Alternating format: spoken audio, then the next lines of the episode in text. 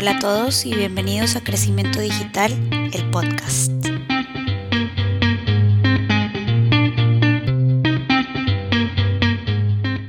Bueno, pues entonces vamos a, platicar ahorita de, del e-commerce en México, la evolución que este ha tenido, los efectos de la pandemia y, sobre todo las diferencias en cuanto a una empresa que ya estaba eh, pues como direct to consumer versus una que vende a través de eh, distribuidores o mayoristas, minoristas, etcétera, que ya se quiere acercar a su consumidor. ok.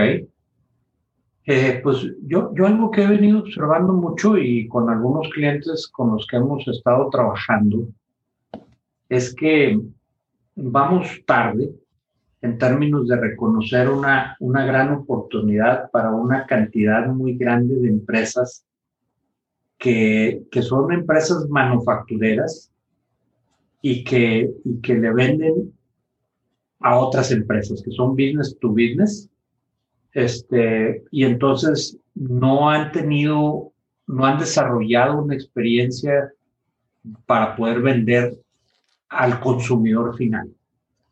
Y, hay en el mercado interno de México oportunidades importantes, pero creo que aún más eh, oportunidades hay en el mercado de exportación hacia Estados Unidos.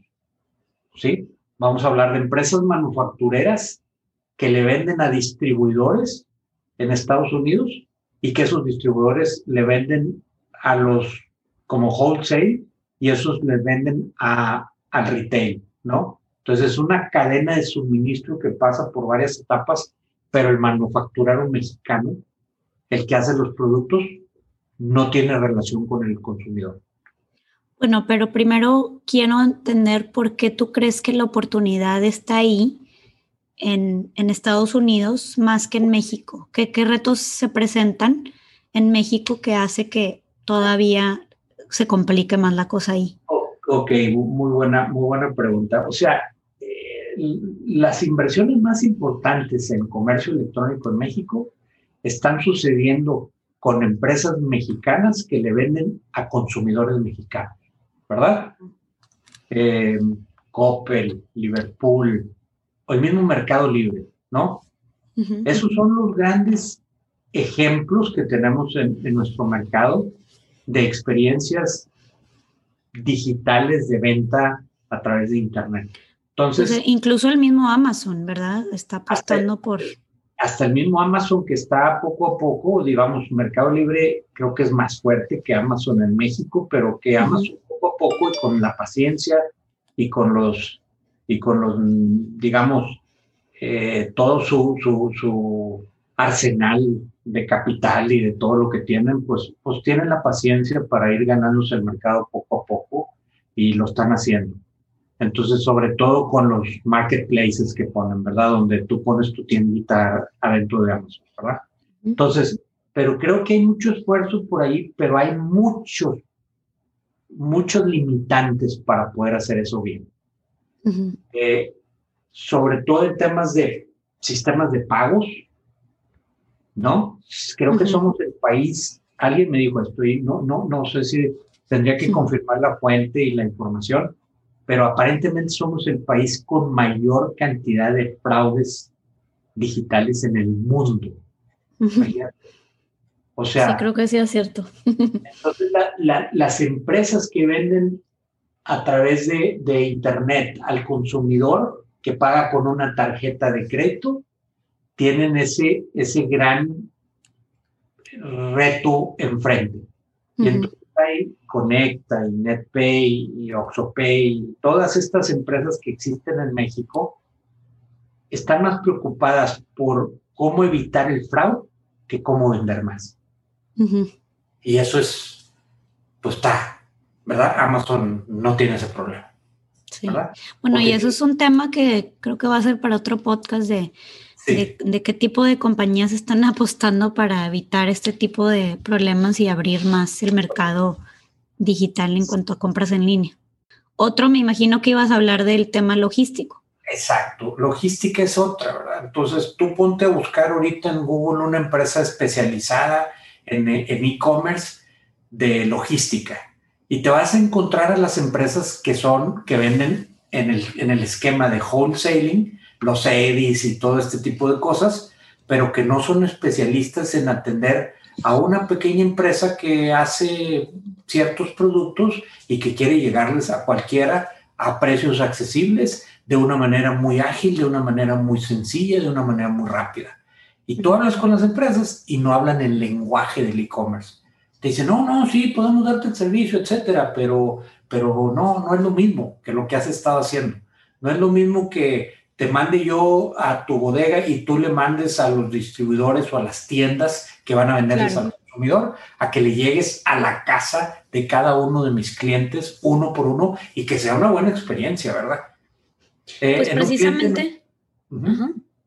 No, te iba, te iba, a platicar que en un cliente nos pasó, venden, por decirte, equipos grandes, estufas o refrigeradores, y entonces le llevaron los de, una empresa de, transporte, les llevaron y le dejaron el refrigerador en la banqueta a un último consumidor, ¿verdad? ¿Por qué? Porque ellos están esperando llegar a una bodega a dejar equipos para que luego los vendan a las tiendas y en las tiendas ya se lo lleven a la casa. Pero si lo quieren llevar directo a, la casa de esas empresas transportadoras, no saben cómo hacerle, ¿verdad? Porque, ay, la maniobra y no sé qué. Pues, pues es que la maniobra es parte del proceso de entrega a domicilio, ¿verdad? Entonces, ese es un tema.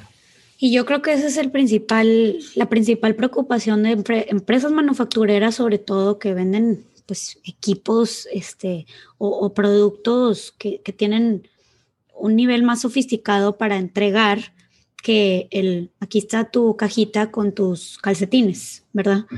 Este, entonces, pues digo, quería que platicaras un poquito sobre tu experiencia en que en Estados Unidos claramente hay la oferta para este, especializar ese tipo de servicios, incluso a nivel ticket promedio, cantidad de, de ventas al mes, o sea, todo bien especializado y, quería que me, que me, platicaras eso porque me llama mucho la atención que en México creo que habría la demanda, pero como quiera no hay la demanda porque tienen miedo, porque no existe el proveedor adecuado para esa solución. Exacto. Están, están surgiendo empresas, por un lado, de entrega a domicilio, de la última milla, pero, pero, pero tú lo que quieres un, es un 3P, un 3P, Third Party Logistics.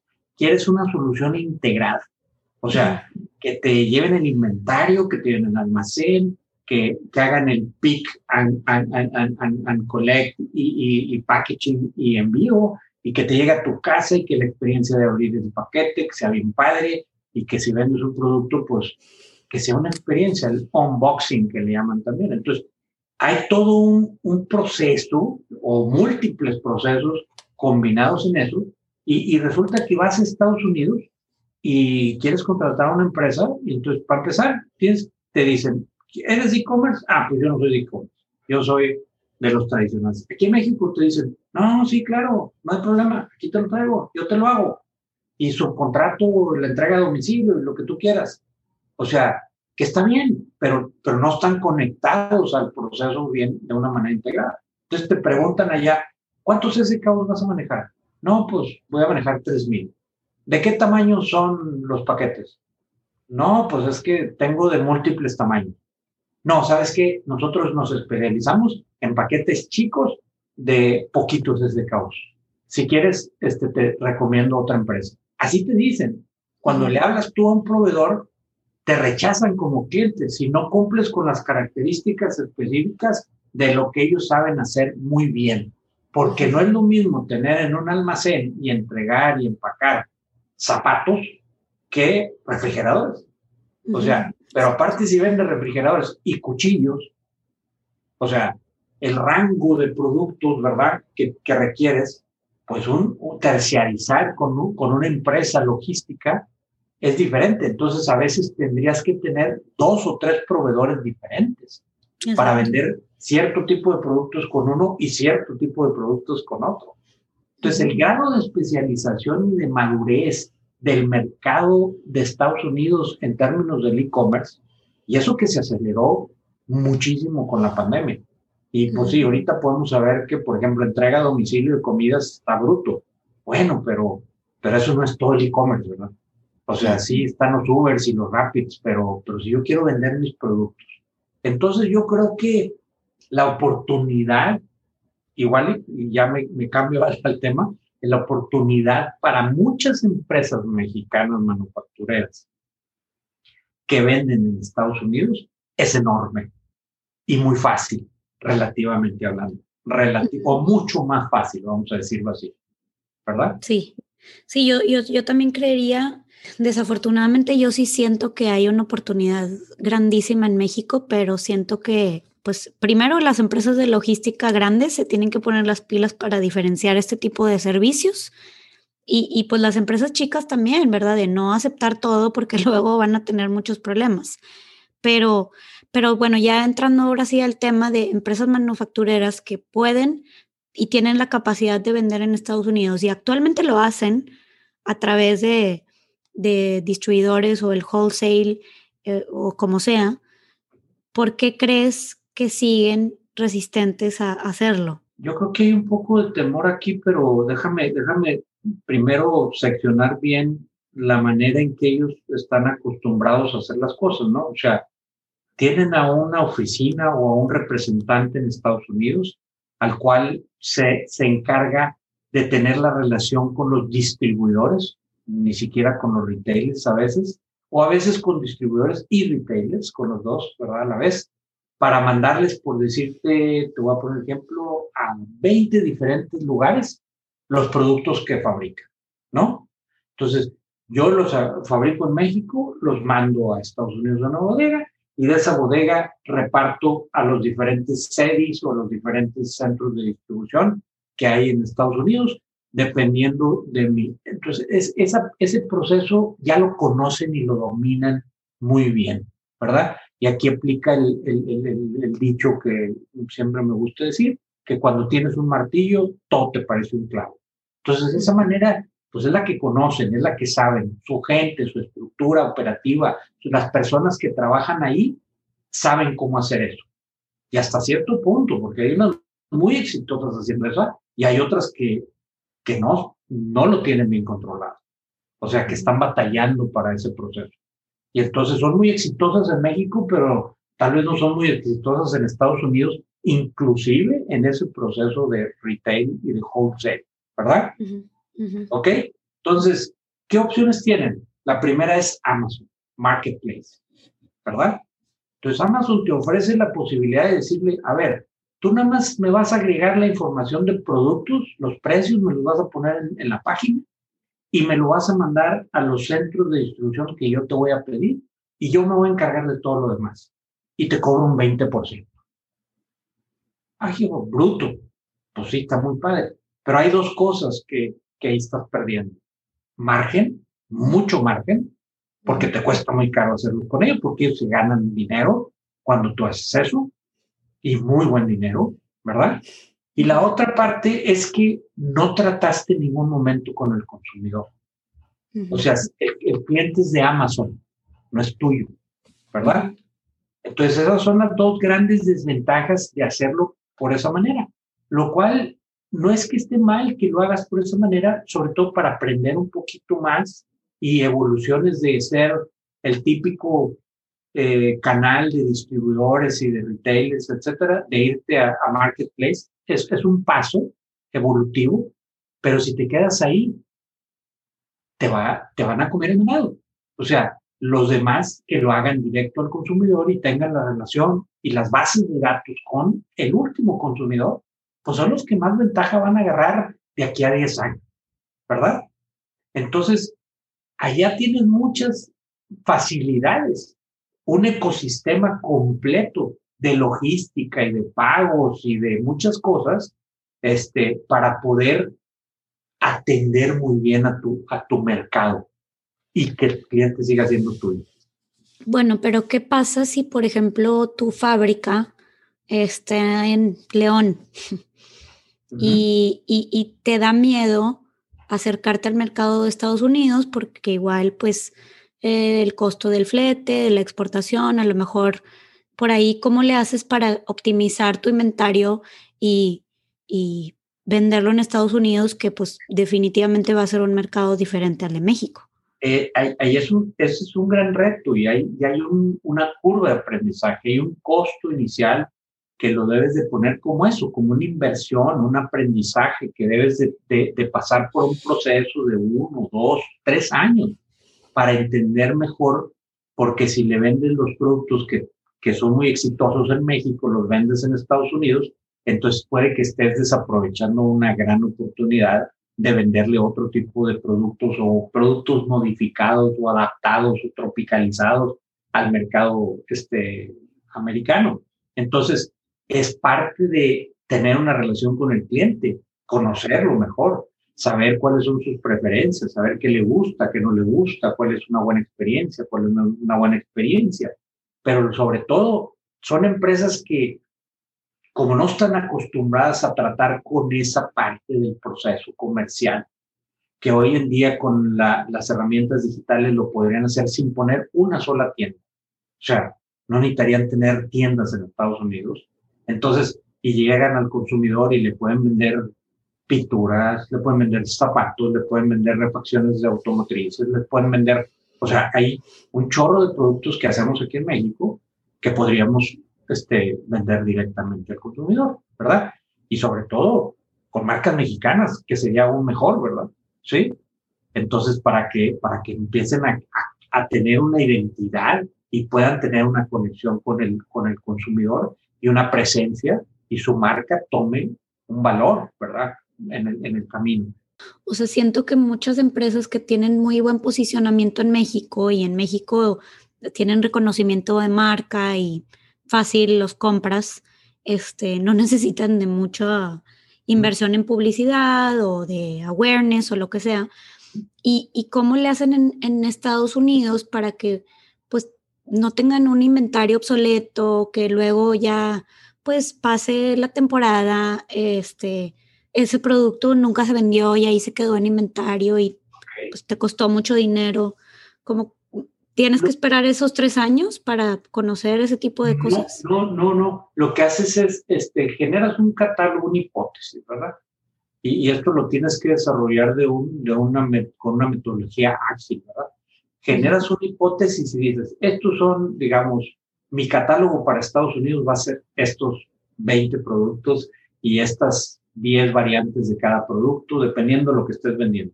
Entonces lo pones en el mercado, pones un inventario mínimo que no sea demasiado, este, no te enfocas en, en, en, en, llegar el primer día a querer vender mucho, porque corres el riesgo de dejar mucho inventario ahí, ¿verdad? Corres el riesgo de cometer muchos errores, de quedar mal, etcétera, etcétera. Entonces vas poniendo y tu catálogo lo vas dejando casi que orgánicamente, empiecen a llegar visitas y compren poquitos y vaya creciendo y vaya creciendo y vas aprendiendo de forma ágil en cada sprint, en cada mes, en cada dos semanas. Ok, analiza qué se movió, qué tuvo visitas, Acuérdate que tenemos en los medios digitales maneras de saber qué es lo que está buscando la gente. Esa es una gran ventaja contra lo contrario. Imagínate que yo hago productos y se los vendo a un distribuidor que le vende a Dylan's, te voy a poner el ejemplo, o, a, a, quien sea, Macy's. este, pero no sabes del consumidor. Entonces tú lo que dices es, pues voy a hacer productos, se los mando y el de la tienda dice, me hace que este sí se va a vender, pero este no y este sí. Pues en base a qué dices eso. No, pues mi experiencia, mi criterio, yo soy muy bueno para esto, ¿verdad? Pero en el, en el Internet tú sabes lo que buscan. Tú sabes si están buscando este, un, un producto con X o Y características más que un producto con X y Z, ¿verdad? Sí, este, te metes a las herramientas y analizas. Sí, y es parte de lo que pasa de que muchas empresas que luego creen que pues ya tengo mi e-commerce y tengo mi página y todo, pero no se hizo esta estrategia y análisis previo a cuáles son las tendencias de búsqueda, cuáles productos realmente coloco en el catálogo, cómo hago un este, lean manufacturing realmente teniendo un inventario súper e-, exacto para que pues tampoco ahí se te coma mucho gasto. Y, y luego ya ahora sí, mi página se va a ver así, así voy a impulsar estos productos teniendo el respaldo de que estos productos sí se van a mover rápido en el mercado. Pero también te voy a decir una cosa, no hay que arrancar enfocado en maximizar ventas y ni siquiera maximizar utilidades. Hay que arrancar, primero que nada, creo que hay tres, tres KPIs fundamentales para eso. Y el primero y más importante, porque si arrancas chueco con este primer KPI, este, después te puede costar mucho. ¿Cuál es el primer KPI? El Net Promoter Score. O sea, tú quieres que la experiencia, así te compren 10 gente nada más, que todos esos 10 hayan salido muy contentos con el proceso de compra, con todo.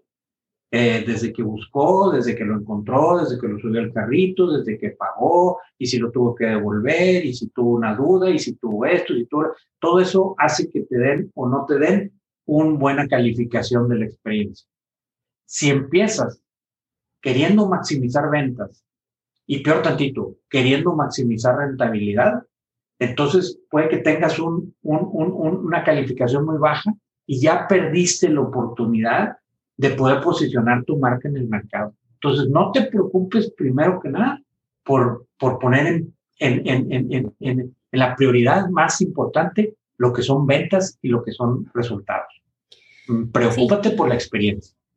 Sí, digo, eso se me hace bien difícil porque es una mentalidad que tienen sobre todo pues los incumbents y grandes empresas cuando van a tener esta pues unidad de negocio o, esta otra división en el negocio que es algo completamente nuevo para ellos y está muy basado en el producto se vende y para atrás.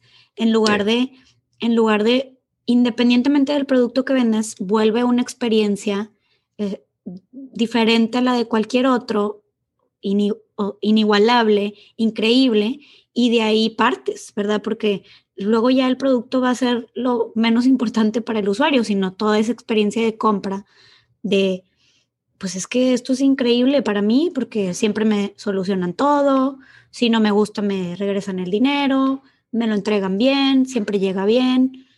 Digo, obviamente tiene que importar la calidad del producto ya este, cuando todas esas partes se, se acomodaron. Pero fíjate una cosa bien interesante, es este nuevo paradigma. ¿Qué quiero decir con eso? Que antes la preocupación es cómo puedo crecer yo rápidamente mis ventas. Hoy en día es el problema más fácil de resolver. Crecer rápidamente tus ventas. Si tú tienes un buen producto, tienes un buen servicio, tienes una buena entrega, lo más fácil es hacer que venga más a tu página y que, y que te compren más. E, eso es lo más fácil de todo. Inclusive, te voy a poner, te voy a poner ejemplo. Me voy a tener que meter a lo que te platiqué hace ratito de que compré la tarjeta o me inscribí la tarjeta de Rapid. Lo que quiero ejemplificar es el primero KPI, porque es tan importante darle prioridad a la experiencia y a una buena experiencia con una muy alta calificación. Que el que compró esté dispuesto a recomendarte, que sea tu promotor, en lugar de que sea tu detractor, perdón. Entonces, yo ya sé, soy detractor de esta experiencia que te acabo de platicar. Me metí a la tarjeta, no sabía ni siquiera que ya la tenía, me la autorizaron inmediatamente. ¡Wow, qué padre! Pero de repente pedí una cosa en rápido y, ya me la cargaron en la tarjeta sin que yo me di cuenta. Y luego me hablan por teléfono y me dicen que tengo un saldo vencido, que ya se me venció el saldo. Ni siquiera me llegó una notificación o no la recibí de que ya tenía la tarjeta y que había hecho un cargo en esa tarjeta. Y le dije, oiga, señorita, ¿y, ¿y sabes qué me contestó? Es que nosotros no somos rápidos, somos una empresa que se llama Grupo quién sabe qué y nos encargamos de cobranza. Dije, pues yo quiero hablar con Rapid, señorita, porque yo, primero que nada, no sabía ni que tenía la tarjeta. Segundo, ok, ahora díganme cómo la pago. Quieren que la pague, pero no sé ni dónde, ni he recibido información de cómo, cómo es esa tarjeta, cómo funciona. Entonces ya más o menos yo solo encontré cómo, que fue muy difícil, pagarla. La pago, ¿ok? Y después me siguen hablando. Y luego les digo, sí, quiero ver cómo la cancelo, porque me hablaron tanto que me volvieron loco, ¿verdad? Y ya la había pagado. Y me seguían hablando para decirme que tenía que pagar. Y les decía, ya la pagué. Ahora la quiero cancelar. Yo busqué escondido en medio de todo dónde estaba el proceso para cancelarlo, lo encuentro y la cancelo. Y me siguen hablando. Ya la tengo cancelada, ya la pagué y me siguen hablando. Entonces, ¿qué quiero decir con eso? Para regresar a nuestro tema. Esa mala experiencia no debe ocurrir nunca. y ellos hacen un marketing hermoso. Te ponen la tarjeta como, como la más, la mejor tarjeta del mundo. No te cobran esto, no te cobran lo otro. ¿De qué sirvió?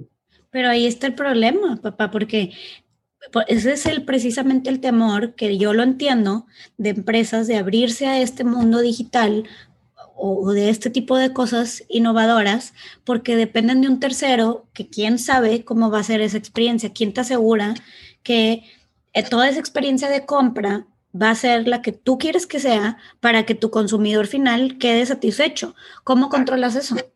Primero, tienes que ser el dueño, tú tienes que tener el control de la experiencia. Aunque lo estés manejando internamente o con externos, tú tienes que monitorear cada uno. Por eso, por eso es muy malo crecer rápido, porque ya después rápidamente no te das cuenta de lo que está pasando con clientes como yo. Yo te aseguro que los de Rapid no saben, y ya lo puse en Facebook, y le voy a hablar al director general, que es un chavo que conozco, fundador de esa empresa, para decirle, oye, es lo que estás haciendo, ¿verdad? Y no creo que sea el único que haya vivido esta experiencia que, que, yo viví. Seguramente no. Entonces, lo que te quiero decir es que tienes que, por eso digo, que no te preocupes por el primer KPI por el que debes de preocupar, es por ese que mide la calidad de la experiencia. Y tener el control y tener las métricas y tener los KPIs y tener los tableros de control que te permitan manejar que nunca tengas. Y cuando es una mala experiencia, inmediatamente corrígela, pero inmediatamente. O sea, no te preocupes por los buenos, preocúpate por los malos, que no haya ni uno. ¿Sí? Entonces, el tema, el tema es, el primer KPI es el NPS, Net Promoter Score, que mide la experiencia en términos generales y que te dice, ¿estás dispuesto a recomendarme con otros? Sí o no. Entonces, ese es el primer KPI, porque si empiezo por vender y tengo un mal KPI, ese es el peor escenario que puedas tener. Segundo indicador, el segundo KPI que debemos de controlar, todavía no llegamos a, a tráfico y a ventas y a maximizar eso. Ese es el último. El segundo de los tres básicos es la conversión, conversion rate. Aquellos que te suben al carrito, aquellos que entran a ver tu página, que sobre todo tú sabes que traen la intención de comprar, que terminen comprando. Y hay múltiples factores que afectan a eso tu precio, la forma en que pones la información, o sea, en cómo despliegas tu página, en qué tan fácil es la experiencia de subir al carrito, de pagar, de todo lo demás. O sea, eso es, es parte de lo que le llaman el CR, el Conversion Rate, Conversion Rate Optimization. Necesitas tener un buen nivel de conversión. Uno muy básico sería un 1%. De cada este, 100 nuevos visitantes o personas que te visitan, ¿verdad? ¿Sí? Users o unique users, que uno te compre. Por ahí empieza. Empieza a lograr esa conversión. Tal vez dependiendo de tu industria, dependiendo de lo que vendas, dependiendo de muchas cosas, este, tus niveles de conversión deben ser más altos, pero en ninguno debe ser menos de un 1%. Y, y te tardas en llegar a eso. Entonces, todavía no hagas marketing, todavía no traigas más, estés enfocado en vender y en, y en, y en, y en la utilidad. Enfócate en el Net Promoter Score y luego en el Conversion Rate. Esas son las dos primeras cosas. Ya que los tienes controlados esos dos, ya que llegaste a un mínimo necesario, ¿verdad? Ya que tienes un proceso controlado de monitoreo y de control y de cómo mejorar esas dos variables, entonces te vas a crecer tu tráfico y tu presencia ¿verdad? Y todos empiezan al revés. Todos empiezan metiéndole gana al marketing, ¿verdad? Y métele y métele y métele y traes, ah, quiero vender más, ah, pues más tráfico. Aunque las experiencias sean malas, aunque la conversión sea muy baja, ahí es donde está mal, está, está invertido el proceso a como debe ser. Y para eso necesitas paciencia. Y para eso necesitas invertir tiempo, dinero, esfuerzo, necesitas consultoría, necesitas asesoría, necesitas aprender a hacer eso internamente. Y eso te lleva un proceso de madurez que se tarda uno, dos, tres años, dependiendo de muchas cosas. ¿Sí? No, no se logra el siguiente mes de que lanzaste tu página web. Eso, eso no pasa nunca, nunca. Entonces, creo que ahí está la gran oportunidad porque hay muchos productos mexicanos que tienen su marca, que no se venden en Estados Unidos mucho, se venden mucho en México y que podrían venderse muy bien en Estados Unidos, ¿no? Y nos damos cuenta con experiencias como Topo Chico, por decirte algo, por poner un ejemplo, ¿no? Este, que era un producto bien regional, ni siquiera en México, en la zona aquí norte de Monterrey. Y ahora resulta que es el producto más, este, ¿cómo te diré? Cotizado en el mercado de Estados Unidos. ¿Y por qué? Porque ya estaba listo, tenías un buen producto, tenías una buena marca, tenías muchas cosas. Lo único que les tomó a, a, los que compraron esto es, es, es, hacer el marketing adecuado y generar los ventas. Pues cuando estás en esa situación, está padrísimo, ¿verdad? Entonces, eso es lo que, lo que le, le llaman en el mercado el directo al consumidor. O sea, las marcas que quieren venderle a su consumidor, en lugar de estar sentados en sus laureles o en el comfort zone de vender a través de distribuidores. Híjole, aguas. Los riesgos son enormes en esta nueva economía digital. Porque los que le entren, si tú no le entras, el otro sí le va a entrar. Algunos muy chiquitos, muy chiquitos, te van a comer el mercado.